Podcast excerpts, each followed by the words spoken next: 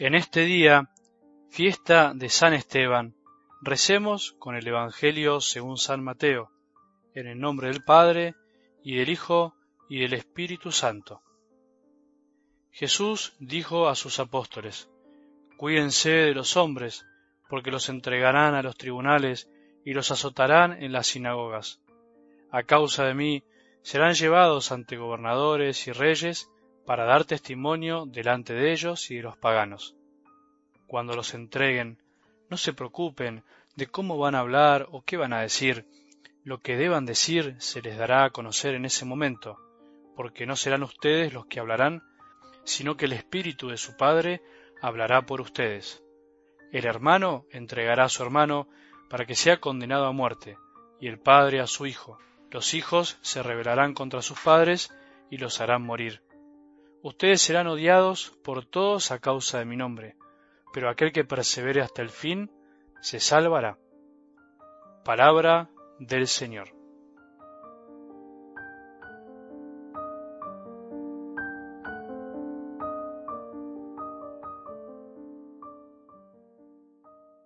No nos olvidemos que nosotros también fuimos niños. No nos olvidemos que lo que más queremos también fueron niños alguna vez. No nos olvidemos de esas personas que nos cuesta querer un poco. Y bueno, ellos también fueron niños. Seguramente estarás todavía decantando los festejos de estos días. Pasó el 25 y con la Navidad pasaron muchas cosas. Pasó la familia, Pasaron los regalos, pasó la comida de todo tipo y color, pasaron algunas emociones y también algunas tristezas, pasaron cosas importantes, lindas, pero también tenemos que reconocer que a veces pasa mucha frivolidad y superficialidad, pasa de todo. Y ahora, ¿cómo seguimos? Tenemos que seguir como estamos, pero acordándonos que todavía estamos a tiempo, todavía estamos en Navidad, todavía podemos acercarnos a un pesebre si no lo hicimos, podemos tomarnos un tiempo de adoración si no tuvimos ese momento, todavía tenemos algo para dar al que no la pasó tan bien, todavía nos tenemos a nosotros mismos.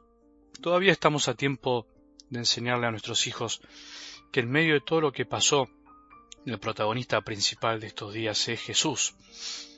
Podemos todavía acercarlo a un pesebre y enseñarle quién es quién en esa representación tan linda que seguramente tenemos en nuestras casas. Todavía podemos seguir profundizando la Navidad porque durante ocho días la seguiremos celebrando. Se llama la octava de Navidad. Tratemos de no poner primero otra vez y empezar a correr porque si no será más de lo mismo.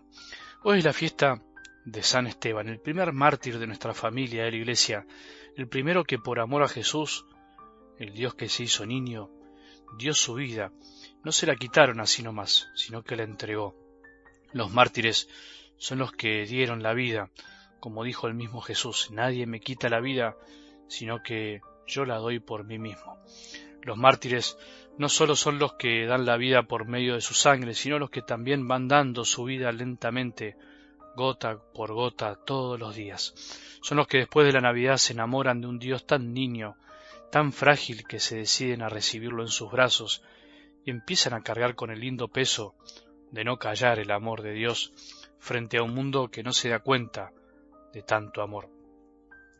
Una vez alguien me contaba, alguien que de hace unos años vivió una vuelta a Dios en su vida, que siempre fue católico, pero que recién en estos tiempos se dio cuenta el tiempo que había perdido, me decía algo así, ¿sabes qué es lo que me pasa ahora? Ya no tengo miedo a hablar de Jesús. Antes ni se me ocurría, antes me daba vergüenza. Ahora no me importa nada y entre los dos pensábamos en eso, porque a mí también en una época de mi vida me pasó lo mismo, tenía vergüenza de hablar de él. En el fondo era un síntoma de que todavía no estaba tan enamorado de Jesús como me creía. Me habían enseñado de él, pero todavía no lo conocía.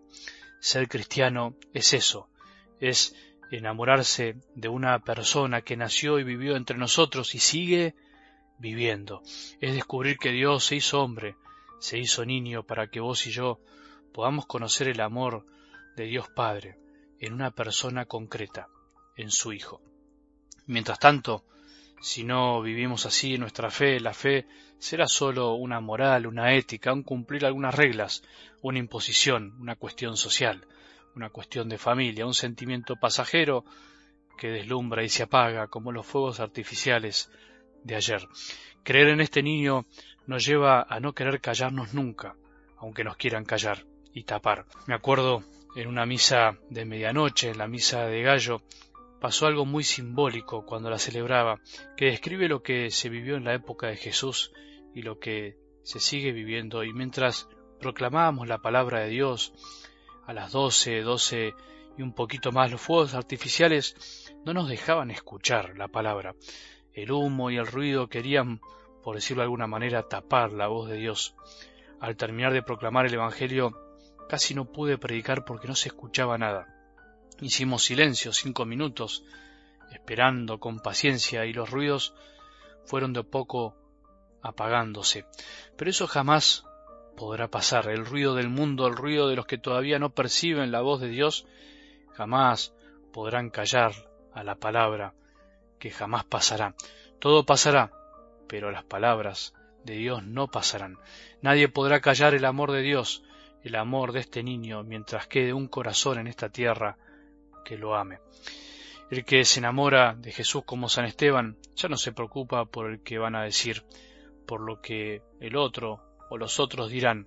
Al contrario, vive convencido de que no se puede tener una alegría y ocultarla, no se puede decir que se cree en alguien, pero tener vergüenza de hablar de él. ¿Qué persona está enamorada de su novia, de su novio, de su mujer, de su marido, y lo oculta y no dice nada de ella, el que no está verdaderamente enamorado. Pensemos si esta Navidad nos ayudó a enamorarnos más del niño Jesús. Es lo mejor que nos pudo haber pasado. Es el mejor regalo de Navidad, porque la Navidad es Jesús, es de Él. Que tengamos un buen día y que la bendición de Dios, que es Padre misericordioso, Hijo y Espíritu Santo, descienda sobre nuestros corazones y permanezca para siempre.